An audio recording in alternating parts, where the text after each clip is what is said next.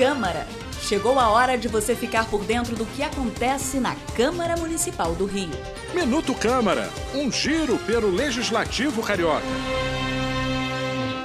O antigo campus da Universidade Gama Filho, em Piedade, desativado desde 2014, poderá ganhar um novo uso, também voltado para o ensino e a pesquisa.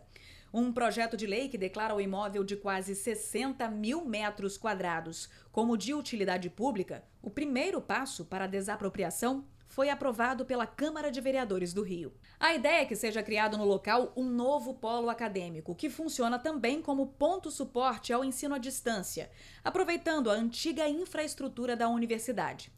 A proposta é de que o local possa abrigar salas de aula, auditório, laboratórios para aulas presenciais ou virtuais, laboratório de informática e biblioteca com acervo físico e digital.